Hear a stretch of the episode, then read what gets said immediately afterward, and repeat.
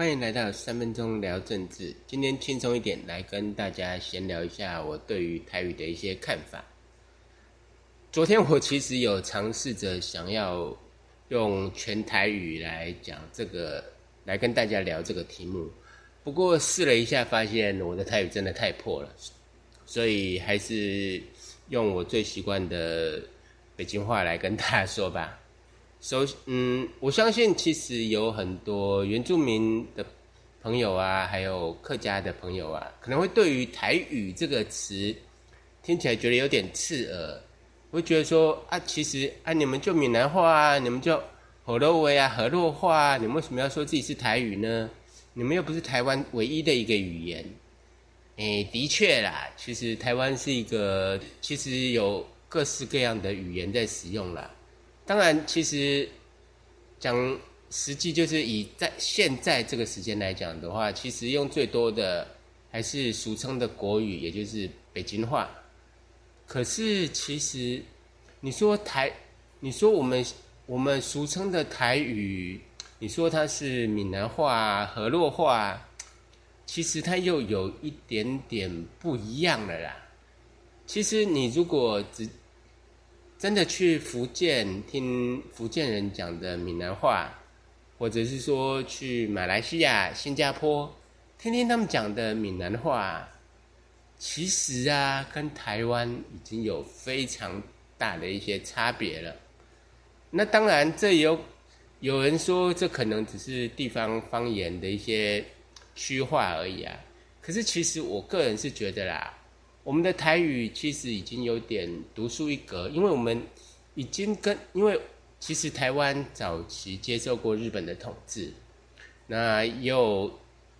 以前也有荷兰人呐、葡萄牙人，所以说其实我们的台语有某些程度已经把这些语、这些语言、这些文化，把它也纳入了整个台语的体系里面，然后再加上之后国民政府来到台湾。嗯，其实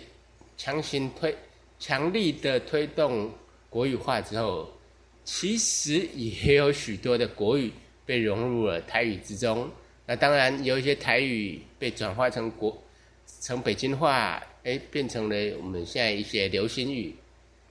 所以我觉得，其实台语某些程度也代表了现在一个台湾的文化。所以我觉得称台语为台语。似乎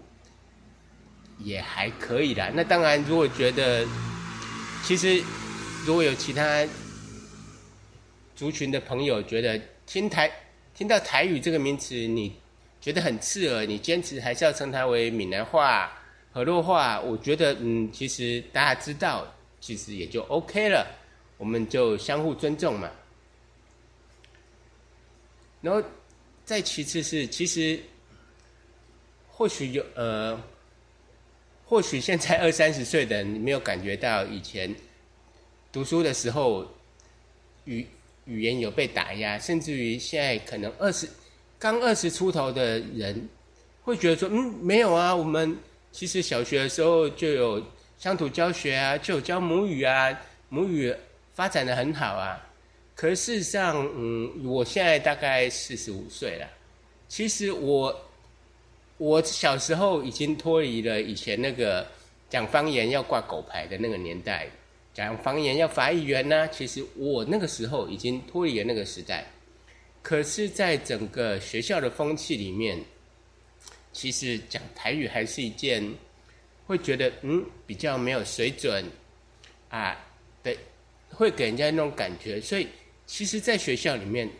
大家崇尚的还是说有有一口。道地的北京话，所以说有国语文竞赛啊，就是国语文竞赛啊，然后注音比赛啊这些的比赛，目的就是希望说学生都能够有一个字正腔圆的国语，所以自然而然的有乡音，有台湾腔，其会讲台湾国语，其实都会成为一个嘲弄的对象。自然而然的，我们这辈四十几岁。四十岁上下的人，虽然没有受到那个荼毒，可是自然而然的，对于台语也渐渐陌生了。像我自己，其实我们家庭，我的爷爷奶奶、我的父母，其实他们都是讲台语的。从小他们也都讲台语，可是我自从在我印象中，我上了国小之后，我就再也没讲过台语了。我开始会比较去认真的讲台语，其实是我高中的时候。高中的时候，可能跟一些就是俗称的比较爱玩的孩子吧，就是当时我叛逆期来比较晚，我叛逆期大概其实是高中的时候，所以说，哎，就变成说。我叛逆起来的比较晚，所以那时候我我就会开始跟着一些人开始学台语，因为我觉得嗯这样子好像好像就有脱离了学校的那个束缚的感觉。渐渐的上了大学，接触到了一些比较本土文化的东西之后，嗯，才开始认真的想要把好好的来学台语、讲台语。那现在出了社会，有了小孩之后。就是比较有一些想要把台语文化给传承下去的那个想法。那可是事实上，你如果仔细去看，在现在十十几二十岁的小朋友，虽然学校已经开始有乡土教学，开始教母语，可是事实上，我自己的观察啦，大多数大多数的人其实对于母对于台语，对于自己的母语，其实还是比较陌生的。那当然，现在还在读书国小的那些人，可能他们的状况又会更好了。我觉得，其实原因是在于说，其实我们刚开始母语教学的时候，其实还在摸索期，所以说当时有一些在教法啊，一些技巧上面，其实让小。让家长其实有点无所适从了，因为那时候我也常常看到有很多人在说啊，啊，这个就是母语教学那个课本，我这个会说台语的我都看不懂了，我怎么教小朋友？那小朋友怎么又学得好呢？那当然，我相信现在的教材、现在的课本应该又比较好了。其实这又牵扯到了一个东西，就是台文以及罗马拼音的问题。因为说真的啦。我们这辈的人，就是三四十岁以上的人，其实大多数都没有接触过罗马拼音。所以说，当看到小朋友的母语用罗马拼音在教学的时候，说真的，我们真的也看不懂。而我最近在比较关心台台语的一些教育啊，所以说有我去参加一些台语的一些脸书社团。其实最近有就有看到有一。这阵子有一个风气，就是或许已经非常长一段时间，只是可能我 最近才观察到，就是会有非常的非常多关心台语发展的人，会很忧心的说，希望说大家能够多用台文，多用所谓的台，就是罗马拼音来作为一些一些台语的撰写，而不要用所谓的火星文，一些奇奇怪。奇奇怪怪的，就是用中文印印再加上台语上面，他们会觉得这样子会让台语的整个发音因此而走调，而变变得没有那么到地。我个人是觉得这样子其实是有一点太矫枉过正了。必须要说，在乡土教学，在在教学的方面，我相信一定要教授。罗马拼音以及台文这些正规的东西，而不要用我们这我们可能年轻人常用的一些火星文的方式来做台台语的一些注解，因为毕竟学校教育要教的就是一个尽量正确的、正确正道地的东西，也唯有让我们的小朋友从国小就开始学习这些东西，以后他们才有办法。正确的使用这些工具，而也有也才有办法去欣赏我们台湾文学的很多优美的著作。其实很多台湾早期早期的文学，其实都是用台文写的。而我们这一辈的人，其实大多数也只能够用中文的观点去了解它的优美，而没办法用最道道地地的台语的一些角度去看那些作品。那我们希望我们的小朋友不要因能够借由这些教育，其实能够重新重拾台湾文学的一些优美。我相信这是一个非常正确也是应该的方向。但是至于我们这些大人嘛，我是觉得其实就不用这么苛求了，就不用这么苛责我们了。毕竟再重新学习这些东西，对我们来说，一来是有些负担。那当然，个人兴趣的，我觉得你想学，你想要做上这方面的撰写，我觉得都很 OK。我非就是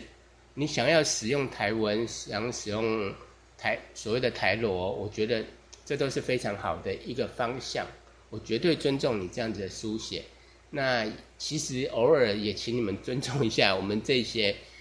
可能比较不学无术的人。我们其实也是想要在为台语传递上面尽一点心力。所以只要不是在一个学术上或者是比正确上的讨论的时候，其实。我希我希望这些长辈们，或者是说先进们，就稍微原谅我们这些人的偷懒吧。因为我是觉得说，一个文化的传承，最重要的是让更多的人愿意去使用它，愿意去了解它，那我，然后进而去喜爱上它，这才是让这个文化可以更蓬勃发展、更有生命力的活下去。所以，如何让更多的人喜欢它，让更多的人愿意去使用它，去了解它，我觉得这才是重点。至于正确性，我觉得就交给学者吧。毕竟，像那些比较口语啊、比较通俗的，或许它没那么正确，可是它却能够让更多的人更轻松的使用它。那另外一个，其实也是在网络上面。可能会被人所诟病的所谓的所谓的大台语主义，或者是台语沙文主义，我觉得也是根源于早期政府对于台语的打压所激起的一个现在的反弹吧。所以说，很多的长辈他们会觉得说，你是台湾人，你生长在一个台语的家庭，你怎么可以不会说台语呢？所以说。其实就有点点会去强迫年轻人讲台语，甚至于当年轻人讲的台语不到地的时候，会想要去纠正他。我觉得这种压力反而会让年轻人反而更不敢讲台语了，因为毕竟讲台语其实有些时候就是轻松，想要拉近距离。当你太严肃的去要求这个东西的时候，反而会让年轻人产生一个抗拒感。所以我觉得。偶尔就是当大当大当是讨教的时候，那当然是希望说可以越正确越好。但如果只是大家闲聊沟通的时候，我觉得偶尔也不要对一些发音太过于苛求，顶多就是开玩笑的，或者是说半纠正性的来去提醒他一下。我想，其实，在学语言的时候。最重要的就是多听、多说、多写。听说读写，其实听说反而是在沟通上面最重要的。所以说，很多人其实，在学英语的时候啊，就说你就不要怕，你就多说、多讲、多听，你自然而然就很容易把这个语言学会了。像我们其实去国外讲英语的时候，可能。文法不对，可能发音不对，可是外国人其实他们在听得懂的状况之下，其实他们也不会太去纠正我们的发音跟我们的文法，因为他们知道说，对我们来说，